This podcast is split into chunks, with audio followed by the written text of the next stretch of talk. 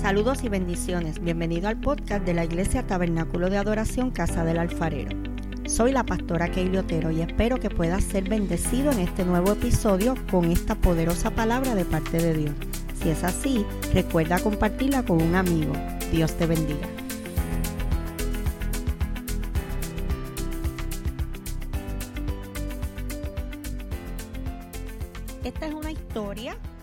Vida, de mi vida. Es una historia de superación, de vencer obstáculos. Es una historia de amor, historia de la misericordia y el favor de Dios en mi vida. Eh, yo soy nacida y criada en el Evangelio. Nací en un hogar cristiano y mi papá fue pastor por muchos años, así que desde pequeña conozco al Señor, conozco, ¿verdad?, de su gracia, de sus milagros y mi vida entera ha estado dedicada al Señor y he visto la mano de Dios poderosamente obrar en mi vida. Antes de yo nacer, yo tengo, ahora mismo tengo 43 años de edad, así que en aquellos tiempos eh, no había, cuando mi mamá estaba embarazada de mí, ¿verdad? No habían sonograma, no había manera de que las mamás supieran si iban a tener un niño o una niña. Pero desde ahí comienzan los milagros porque Dios le habla a mis padres por medio de, ¿verdad? De un profeta y le dice, van a tener una niña o sea, Dios le chotea el sexo a mis papás. Le dicen, van a tener una niña, pero viene con un problema. Pero tranquilos porque yo me voy a glorificar. Y entonces, pues mi papá empieza, él me cuenta, ¿verdad? Que él se desesperaba pensando qué será, cómo vendrá la nena pero jamás imaginaron lo que venía y cuando yo nazco el 2 de marzo de 1976, nazco con una condición que se llama labio leporino y en mi caso te, nací con el paladar abierto. En esa ocasión, pues vienen las preguntas, mi papá comienza a preguntarle al Señor por qué pasó esto, por qué esa niña nació de esa manera. Yo era la quinta hija en mi casa, habían cuatro hermanos antes que yo, y él decía, ahora, ¿cómo yo voy a llevar esa nena a mi casa? Mis hijos, ¿cómo la van a ver? ¿Cómo la van a recibir? Y Dios comienza a hablarle a mi papá, él sale desesperado, llega a la casa de su pastor en aquel tiempo, y el pastor le da un abrazo, hace una oración por él poderosa y mi papá recibe una palabra donde Dios le dice, lo que yo hago tú no lo entiendes ahora, pero algún día entenderás. Con esa palabra en mano, mi papá comienza a manejar la situación los médicos le dijeron a mi papá, ¿verdad? Que me podían hacer una operación eh, para cerrarme el labio, porque mi papá le preocupaba llevarme a mi casa así, que mis hermanos me vieran. Los que han podido ver ahora en la televisión hay unos anuncios, ¿verdad? De, de una entidad que, que ayuda a niños con labio leporino y han podido, ¿verdad? Ver en la televisión cómo lo impresionante que se ve eh, un labio abierto. Y mi papá no quería que mis hermanos, que a muchos, el que viene antes de mí apenas tenía dos años y medio, tres años de edad, tuvieran que ver eso. Y entonces el doctor le pide una cantidad de dinero a mi papá, una cantidad de dinero que él no tenía. Mi papá comienza a orar y dice, Señor, yo necesito un milagro para conseguir este dinero. Y mi papá me contaba que llegó a la iglesia y el hermano que abría y cerraba la puerta de la iglesia, el que limpiaba la iglesia, el hermanito más humilde de la iglesia, se acerca donde él y le dice, hermanotero, tenga para la operación de la nena. Y cuando mi papá abre la mano, ¿verdad? El hermanito se va y cuando mi papá abre la mano y mira, ese hermano le había dado dos dólares a mi papá. Y mi papá, no menospreciándolo jamás, pero él dice que él se compungió, se le salieron las lágrimas y dijo, Señor, yo necesito X cantidad de dinero y este hombre me da dos dólares. Y él dice que él comenzó a llorar y dijo, gracias Señor por estos dos dólares. Mi papá dice que de ahí en adelante eso fue como una pluma que se abrió y el dinero comenzó a llegar. Mi papá en aquel tiempo era director de escuela en el pueblo de Vega Baja y dice que los directores, las maestras comenzaron en las escuelas de Vega Baja a pedir dinero eh, a los estudiantes, a los maestros y comenzaron a llegar a la oficina de mi papá alcancías llenas de dinero y gente de la iglesia y pastores y amigos y, y pesito a pesito y poco a poco llegó el dinero y me pudieron operar. Yo, pues realmente tuve una, una niñez normal, ¿verdad? Porque en, mi casa siempre me hicieron sentir que yo era normal, que yo no tenía nada especial, ¿verdad? No, no, no, nunca tuve un trato especial. Eh, me crié en un hogar normal. Mi hermana mayor en aquel tiempo tenía unos 12 o 13 años y ella me cuidaba, me atendía. Realmente mi niñez fue muy alegre, siempre fui bien comunicativa, siempre tuve muchos amigos en la escuela, mis maestros me querían, si yo recuerdo mis maestros de la elemental, intermedia, siempre fueron maestros cariñosos, siempre tuve mucha aceptación. Cuando uno es niño, pues uno ve las cosas desde otro punto de vista. Pero llega una etapa bien difícil en la vida de todo ser humano, que es la adolescencia, y precisamente se le llama adolescencia, viene de la palabra adolecer, y es una etapa bien difícil porque adolecemos de muchas cosas, es esa transición donde estoy dejando de ser niño para convertirme en un adulto, es esa etapa donde tú comienzas a tener tu identidad, pero en esa etapa de mi adolescencia es que yo comienzo a mirarme en el espejo, y comienzo a ver que yo soy diferente a mis amigas, que soy la única niña con esto en mi escuela, la única niña con esta condición en mi vecindario, la única niña con esta condición en la iglesia, donde quiera que yo me metía, era la única, donde único yo veía personas con la misma condición que yo, era cuando iba a centro médico.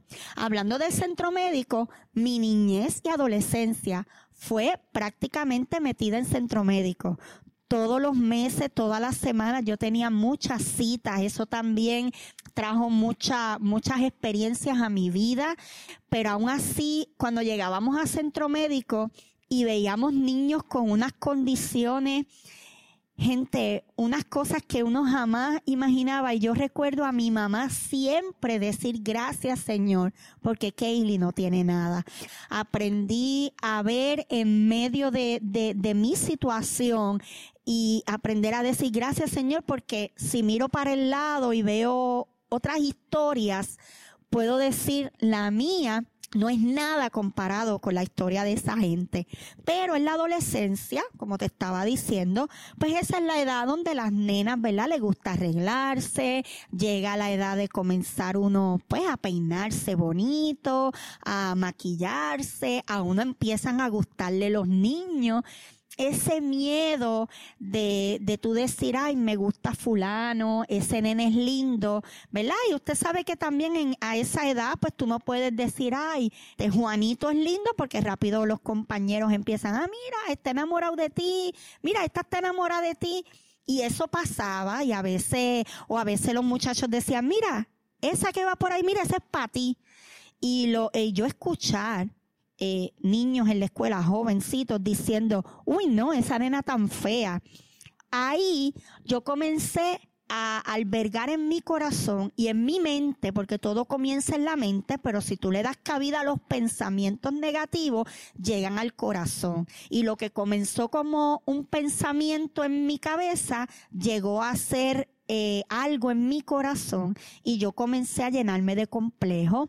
Yo comencé a llorar por las noches, a veces lloraba y le preguntaba a Dios, le cuestionaba por qué yo había nacido así, por qué me había hecho de esa manera, por qué no fueron mis hermanos, por qué no fue otra persona, por qué a mí tenía esa lucha conmigo misma para poder entender y créanme que mi autoestima se dañó, me llené de complejo, no me gustaba la foto, no me gustaba que la gente me viera, me mirara.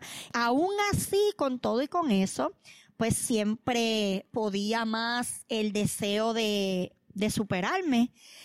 Y yo en la escuela siempre estuve en, el, en los coros, cantaba en los coros, siempre estuve en el grupo de teatro, hacía obras de teatro.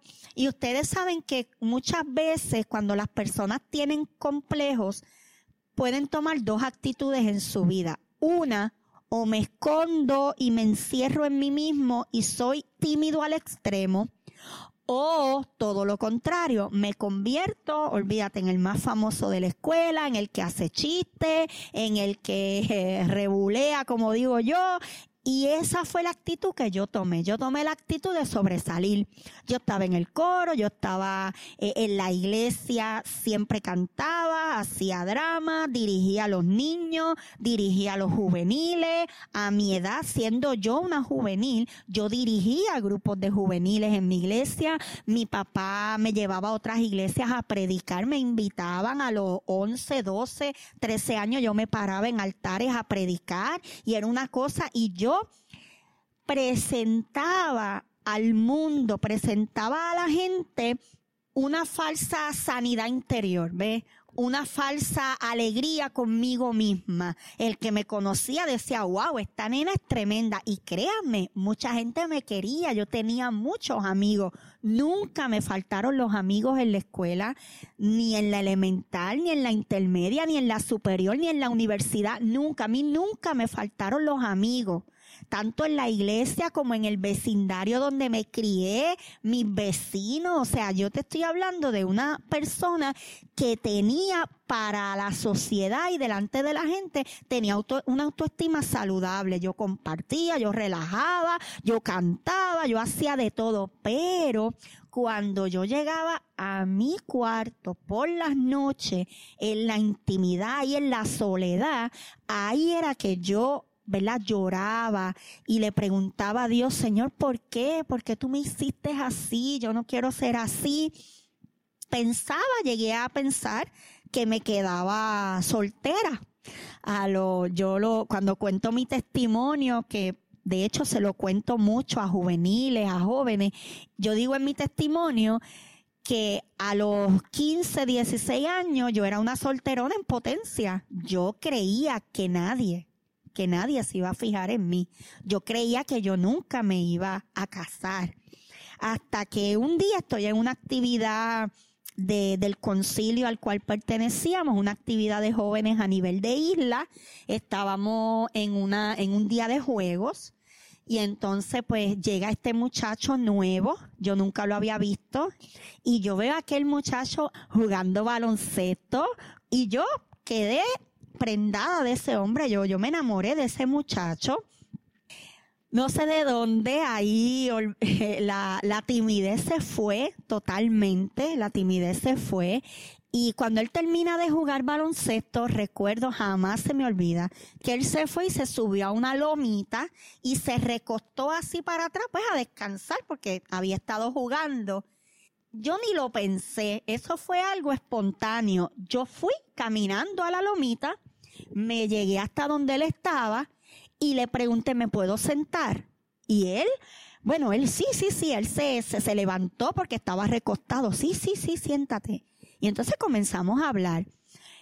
Y nada, ahí siguió la conversación, nos hicimos amigos, tuvimos una amistad de como de un año y tres o cuatro meses aproximadamente de amigos, amigos, ¿verdad? Eh, conociéndonos y fue creciendo en nosotros un, un amor bonito. Y luego de un año y tres o cuatro meses de amigos, pues entonces nos hicimos novios. Ya en ese tiempo, él, tanto él como yo estábamos en cuarto año. No estudiábamos en la misma escuela, pero sí los dos nos graduamos de cuarto año. Luego voy a continuar con la historia de mi novio. Hasta ahí somos novios. Porque quiero entonces darte el dato de que saliendo de cuarto año, pues yo llego a la universidad, eh, comienzo a estudiar en la UPR de Arecibo, lo que conocen como el CUTA. Allí entré a estudiar eh, pedagogía, eh, educación elemental que de hecho pues me gradué y ese es, esa es mi profesión, aunque actualmente no la ejerzo, pero soy maestra de profesión. Pero tuve la experiencia de tan pronto entrar a la universidad y de hecho los cuatro años que estudié en la universidad yo me estuve hospedando. Así que ahí entra otra experiencia en mi vida, ¿verdad? El tener que hospedarme, el tener que vivir en una casa como con siete, ocho, nueve muchachas que yo no conocía y eso mismo, ver la aceptación de ella, ver eh, la amistad tan bonita, éramos, de verdad, éramos como hermanas, aquello era como una familia. Fueron experiencias bien, bien hermosas. En el CUTA yo pertenecía a la confra, iba a la confra, participaba de los cultos. En el hospedaje siempre, yo siempre, los que me conocen, saben que yo soy bien jocosa, soy chistosa, eh, siempre tengo un chiste, siempre tengo algo, pero dentro de todo eso que hacíamos chistes y lo gozábamos, pero siempre ellas sabían que yo era cristiana. Y cuando había alguna situación, siempre venían donde mí. Fueron experiencias. Lo que te quiero decir es que esta condición con la que yo nací no me limitó a mí en nada en la vida. No me limitó. Yo pude hacer una vida normal, pude hacer una vida como la hacen todo, todas las muchachas de mi edad y pasé, tuve la experiencia de vivir y pasar por todas las experiencias que pasa una niña, niña, adolescente, joven, adulta.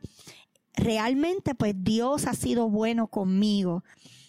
Regresando al tema del novio, eh, ya estando antes de salir de cuarto año, ¿verdad? En ese último semestre de cuarto año, específicamente en el mes de febrero, eh, nos hicimos novios. Él hizo la pregunta, ¿verdad? Que si yo quería ser su novia, nos hicimos novios. Ahí yo me voy a estudiar para Arecibo, él se va a estudiar para Bayamón y continuamos, ¿verdad? Un noviazgo que duró cuatro años, lo que duró el bachillerato y tan pronto yo termino de estudiar, me caso con el que hoy es mi esposo, eh, con él, ¿verdad? Tengo dos hijos hermosos que me ha dado el Señor, eh, Di Marcos y Valeria. Di Marcos ya tiene 19 años, Valeria tiene 15, son adoradores en la iglesia, son jóvenes que aman al Señor, pero tengo que reconocer que en los dos embarazos yo siempre tuve el, miedo de que mis hijos nacieran con mi condición. Mucha gente me decía que eso no se hereda, otro, pero yo llegué a ver en el hospital, yo llegué a ver madre con labio leporino y su hijo con labio leporino también, eso yo lo vi. Así que yo siempre tenía esa, ¿verdad? Ese miedo, por así decirlo, porque realmente yo sabía lo difícil que era. Vivir en un mundo siendo diferente a los demás. Vuelvo y te digo, yo tuve una niñez, una adolescencia buena, tuve grandes amigos, pero no te puedo negar que sí, pasé por lo que es la burla, pasé por las miradas, esas miradas que no se disimulan. A veces la gente no disimula y te mira y abre los ojos.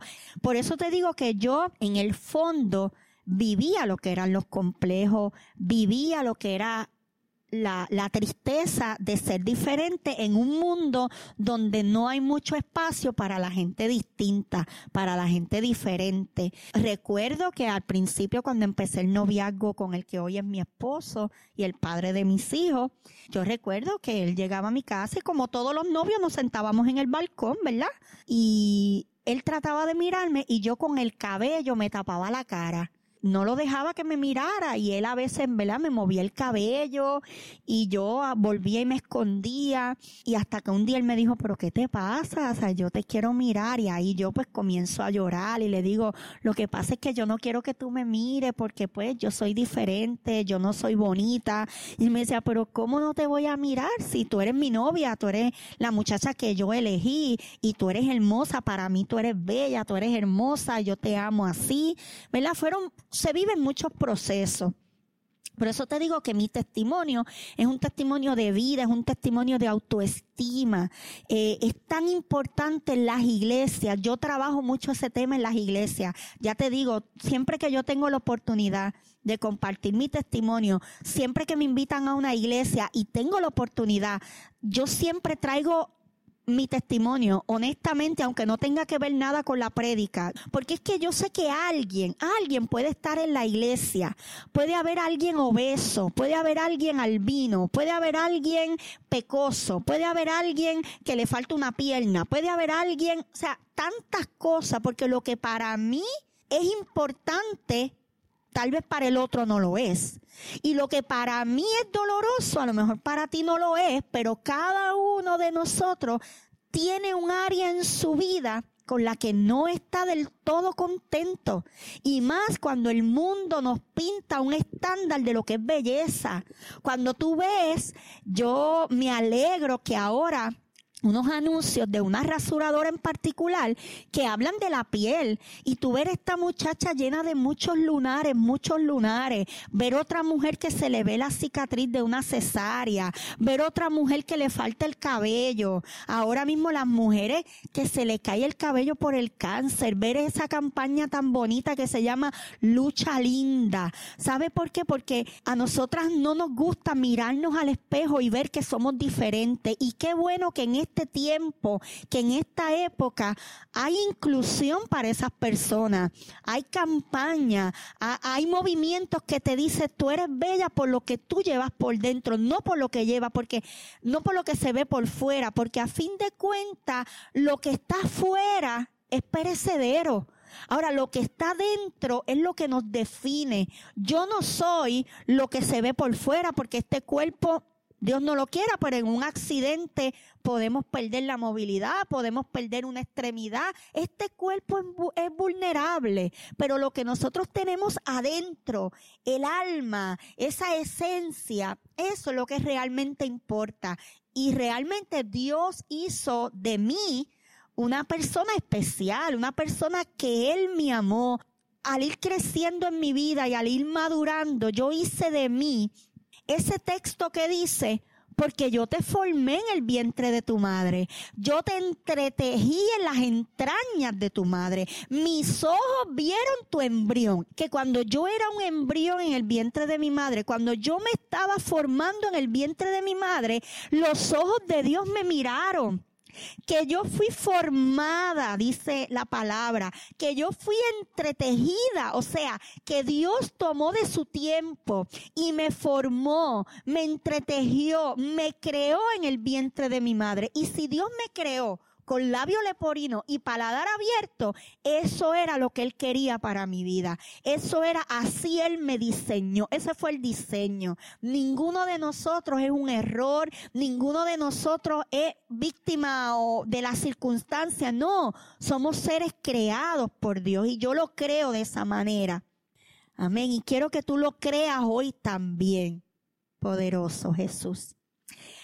Ahora te voy a contar brevemente, ya estoy terminando, sobre cómo llegó al pastorado. Te dije que fui nacida, criada en la iglesia.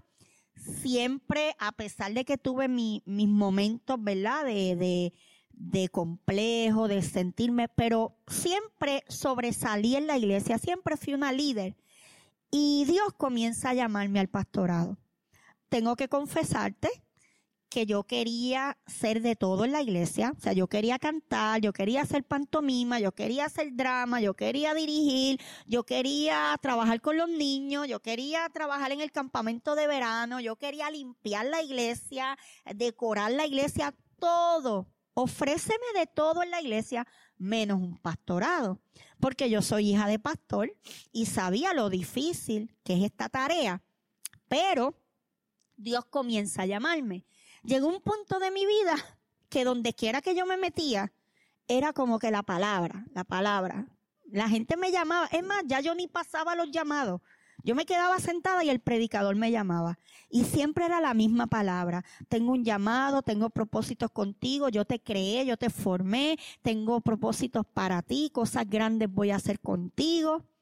Y recuerdo que el pastor de aquel tiempo, ¿verdad? En, en, aquellos años cuando yo era líder de jóvenes, yo era líder de jóvenes en, en mi iglesia, recuerdo que un día él me llama a la oficina y me dice, Kaylee, eh, he pensado, ¿verdad? Dios ha puesto en mi corazón que tú seas la pastora de jóvenes. Tú eres su líder, has estado muchos años con ellos, pero te quiero dar, ¿verdad? Que seas pastora de jóvenes. Y yo dije, ah, pues gloria a Dios, aquí está, ya soy pastora. Y recuerdo que comienzo a pastorear ese grupo de jóvenes bellos, que no los puedo olvidar, de la iglesia cristiana Betesda del Ojo de Agua en Vega Baja, una juventud preciosa que Dios nos permitió en aquel tiempo dirigir, eh, cuidarlos, amarlos, ¿verdad? Y fueron, vivimos unas experiencias preciosas, maravillosas con ese grupo de jóvenes recuerdo que yo hice un culto especial e invito a la evangelista Yolanda Pérez, a quien en aquel tiempo yo no la conozco. Hoy en día Yolanda es mi amiga. Hoy en día yo voy a los retiros de Yolanda. Hoy en día Yolanda y yo somos, porque Yolanda es como yo, así chistosa y graciosita, así que tenemos muchas cosas en común y yo amo a esa mujer, pero en aquel momento yo no la conocía. La invité por una referencia. Yolanda llega, comienza a predicarle a los jóvenes. Yolanda hace el llamado, ¿verdad? Y pasa y qué sé yo qué. Y Yolanda me llama para orar por mí. Y lo primero que me dice es, no te acostumbres, no te creas que este es el pastorado, porque yo tengo un pastorado de verdad para ti. Ay, Dios mío yo dije, ay Señor, a mala hora yo invité a esta mujer para acá.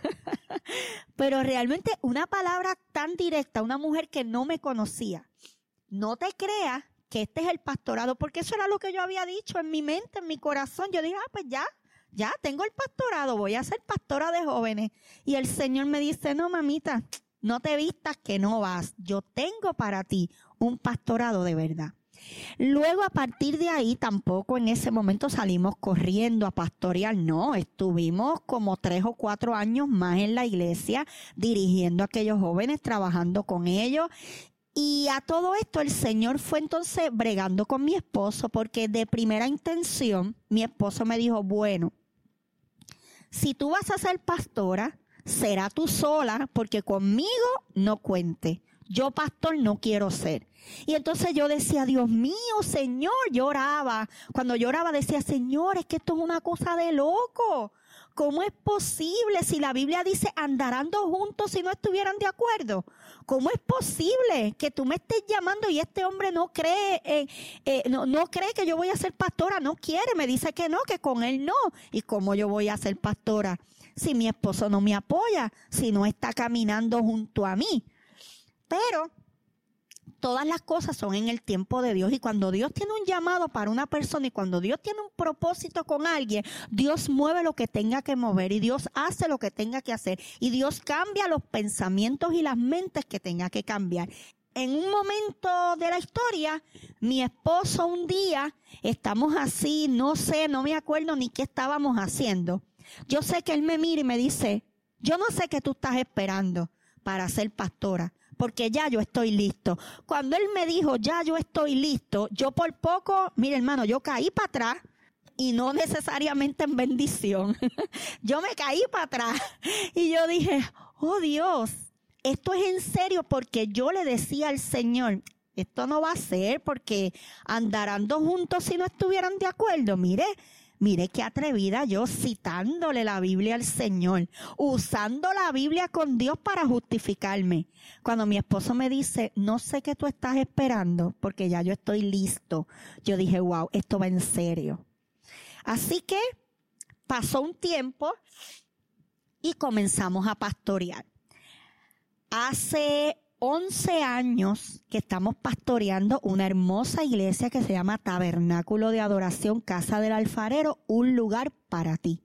Siempre hemos estado estos, estos 11 años, hemos estado ubicados en la carretera 670 que va de Manatí hacia Vega Baja. Ahí estamos pastoreando una hermosa iglesia y viviendo muchas experiencias. Realmente para hablar, hablarte brevemente del pastorado, Dios nos ha bendecido. Desde el día uno, Dios ha puesto gente maravillosa a nuestro lado. Muchos de ellos ya no están, otros aún están. Eh, tuve la bendición de que cuando yo comencé a pastorear, ya mi papá no era pastor porque me salté esa parte de, del testimonio, pero cuando yo me, me graduó de la universidad y me caso, ya mi mamá estaba padeciendo, mi mamá joven, le diagnostican el mal de, el mal de Alzheimer y mi mamá estuvo muchos años con esa enfermedad. De hecho, a mi graduación de cuarto año mi mamá fue, pero realmente ella fue de cuerpo presente, pero su mente no estaba, ella no sabía lo que estaba pasando. Así que estamos hablando de muchos años muchos años que mi mamá estuvo con esa condición. Y cuando yo estoy embarazada de mi hijo mayor, de Di Marcos, eh, yo tenía como unos tres o cuatro meses de embarazo, de embarazo, perdón, mi mamá muere. Mi mamá pasa a morar con el Señor y entonces pues vienen esos golpes, esos golpes que te da la vida. Realmente, vuelvo y te digo, mi mamá murió, pero la realidad es que la había perdido, ya venía perdiéndola desde los 14, 15 años. Esa experiencia marcó mi vida. Todavía eh, la ausencia de una madre es irreparable, es algo que, que todos los días uno lo piensa, todos los días uno extraña, todos los días uno quisiera verla y realmente uno se hace tantas preguntas, Señor, ¿por qué? Pero acatamos la voluntad de Dios y lo que él determina para nuestras vidas, porque los planes de los planes que él tiene para conmigo son planes de bien y no de mal. Aunque en el camino ocurran cosas que duelen, cosas que nos hacen llorar, cosas que nos frustran, cosas que nos hacen sufrir, miramos la cruz, miramos a Cristo y decimos, no, es que los planes que Él tiene conmigo son planes de bien y no de mal, para darme al fin el propósito que Él tiene para mí, darme ese plan, porque Él tiene un plan y ese plan se va a cumplir en el sí, en el amén y en el ahora de Dios. Así que tuve esa pérdida en ese embarazo. Luego, eh, hace cuatro años atrás, tuve, ¿verdad? La experiencia entonces de perder a mi papá, pero quiero, este testimonio sí te lo tengo que contar porque esto es poderoso. Mi papá se enferma, eh, aparentemente, ¿verdad? Porque en ese, en ese momento yo todavía no tenía la información. Mi papá como que decide, ¿verdad? Eh, guardar, él se entera que está enfermo, que tiene cáncer, pero como que decide guardar la información para él y su esposa, porque pues se había casado ya con una mujer maravillosa, Gloria Lugo, que esa es mi segunda madre, esa es la abuela de mis hijos y yo amo a esa mujer. Ella es mi oveja. Hace 11 años está conmigo, persevera conmigo en, en Taca y yo la amo con todo mi corazón.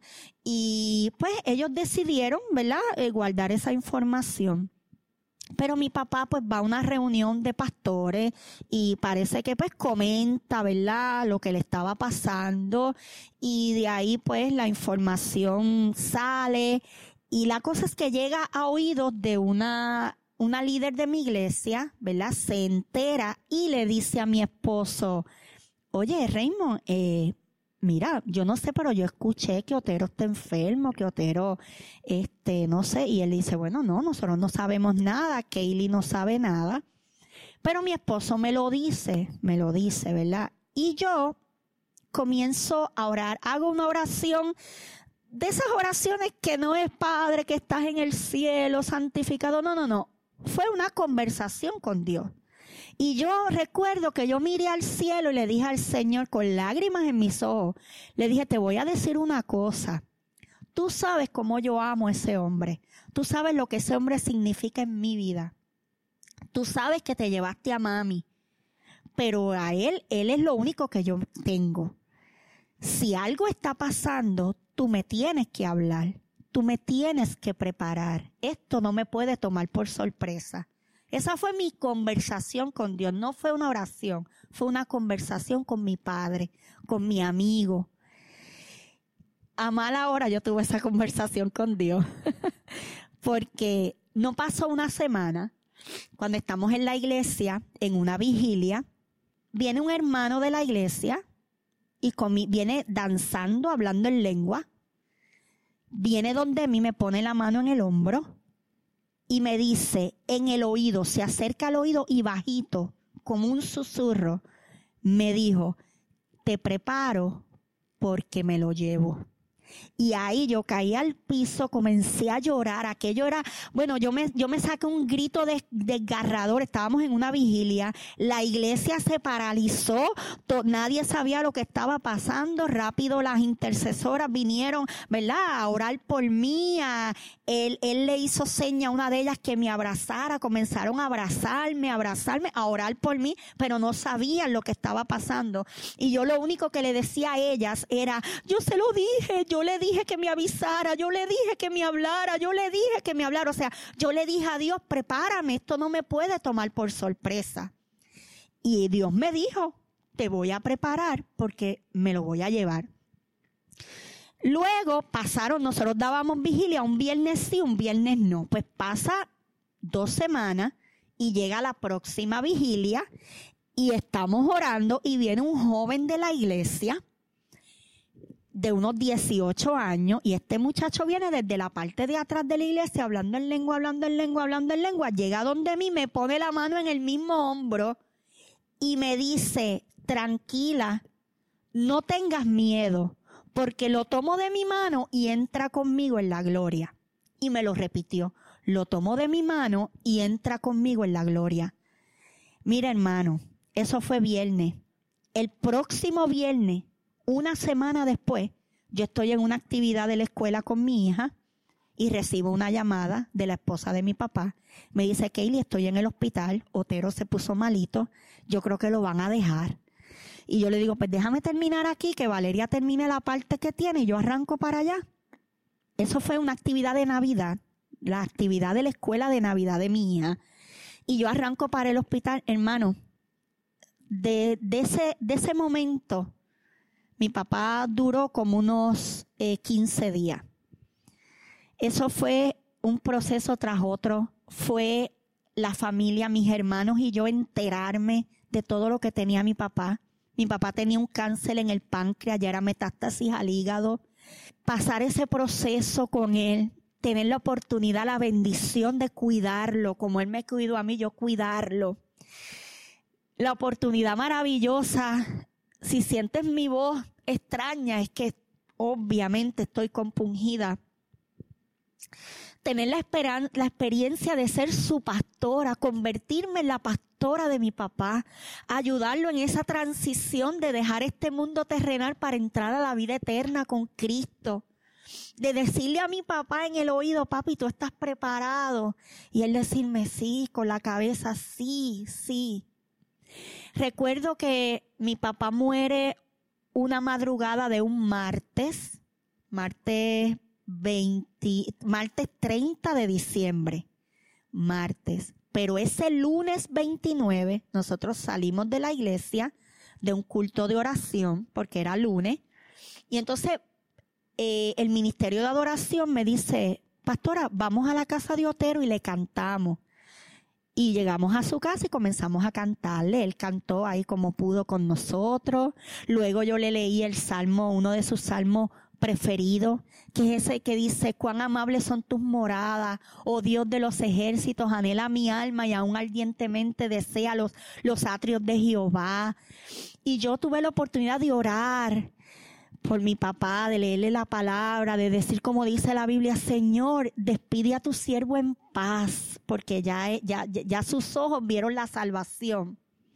Y recuerdo que eso fue el lunes, pero el sábado antes, dos días antes, yo había estado con mi papá cuidándolo, iba todos los días a la casa de él y lo ayudaba a asear, ayudaba a, Gloria con los cuidados, lo, cuidaba, lo, lo besaba, le decía lo mucho que lo quería, que lo amaba. Pero recuerdo que ese sábado mi papá me miró, me miró fijamente a los ojos y me dijo, Kaylee, me estoy muriendo y veo al Señor. con sus ojos puestos en el cielo. Él estaba mirando, algo miraba a él en el techo de su cuarto y con esa, con esa cara llena de paz, con ese rostro lleno de paz, me dijo, me estoy muriendo, pero veo al Señor. Esa noche yo me desvelo, me desvelo y me levanto y me voy para la sala de mi casa y le digo al Señor, Señor, bueno, tú has hecho esto como tú has querido. Tú te lo vas a llevar, porque ya me lo dijiste que te lo vas a llevar. Ahora, yo lo único que te pido es que tú me des el privilegio de predicar en ese, en ese velorio. Ese es mi privilegio. Yo soy su pastora. Él es mi oveja. Y yo quiero predicar ahí. Y tú me vas a dar un mensaje. Yo tomé una libreta, un lápiz y comencé a escribir como el que le están haciendo un dictado.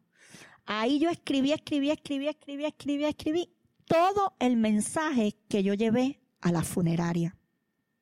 Mi papá muere la madrugada del 30 de diciembre, ¿verdad?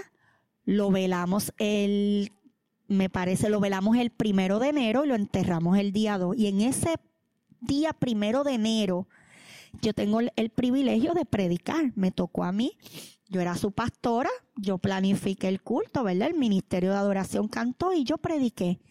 Todo el mundo venía donde mí a decirme, wow, o sea, no puedo creer cómo tú predicaste, no puedo creer esa palabra. Ay, te voy a decir una cosa. Yo no hablé de mi papá en el velorio. O sea, mi prédica no fue basada en la figura de mi papá.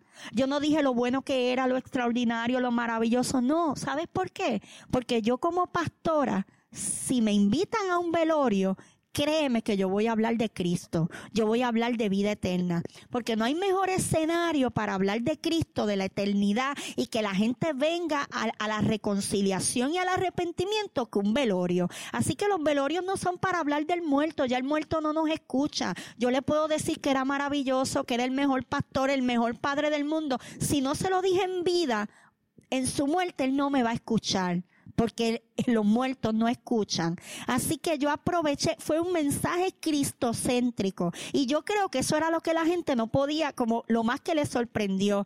Y pastores de, de, de, de, grande, de grandes ligas, o sea, hombres y mujeres de Dios de carrera, de años, vinieron donde me a decirme, wow, la verdad que te felicito, o sea, un mensaje tú segura, tranquila, las emociones no te, no te vencieron y hablaste de Cristo. Eso es maravilloso. Así que yo creo que esa ha sido la experiencia más importante en mi vida como pastora.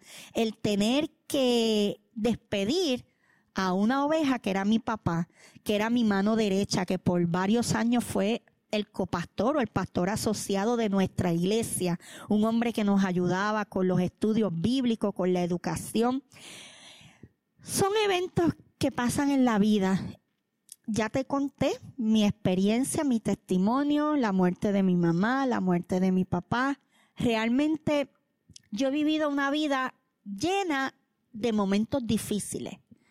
Pienso que el poder de Dios se ha perfeccionado en mi vida y me ha dado la fortaleza para yo poder enfrentar todas estas situaciones si yo mirara para atrás, si tuviera la oportunidad de mirar para atrás, eso no es posible.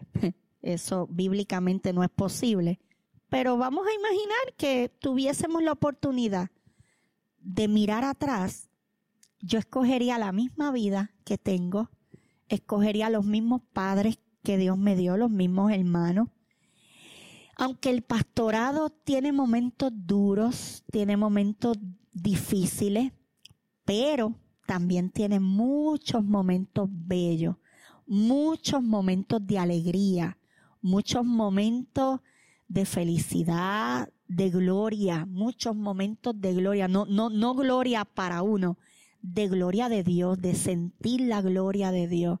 El tú ver a un recién convertido crecer, el tú ver a alguien que llegó de cero y hoy lo ves convertido en un líder, el tú ver gente que otras iglesias rechazaron porque eran divorciados o porque cometieron un pecado y nunca le quitaron el sello y que lleguen a tu casa y, y se han restaurado y se han reconfortado y verlos hoy en los altares, no solo de mi iglesia, de otras iglesias, predicando con grandes ministerios. Eso es parte del pastorado el gozo de ver a otro crecer. Como dijo el apóstol, es necesario que yo mengüe para que otros crezcan. Y en mi vida yo he aprendido a menguar. Me gusta menguar. Oye, una pastora te está diciendo, a mí me gusta menguar para que otros crezcan, para que otros sean reconocidos, para que otros lleven la palabra y desarrollen los ministerios que Dios ha puesto en su vida. Así que Gracias por escuchar este podcast de mi testimonio y espero que haya sido de bendición para tu vida y por favor, si conoces a alguien que está luchando con una enfermedad, con una condición, por favor compártele este testimonio porque yo sé que puede ser de bendición para muchos. Recuerda que Dios nos formó, somos a hechura y semejanza suya. Así que si somos semejantes a Dios, pues no podemos ser feos, no podemos ser imperfectos, porque Dios es hermoso y Dios es perfecto. Así que un abrazo de esta tu pastora Keili Otero.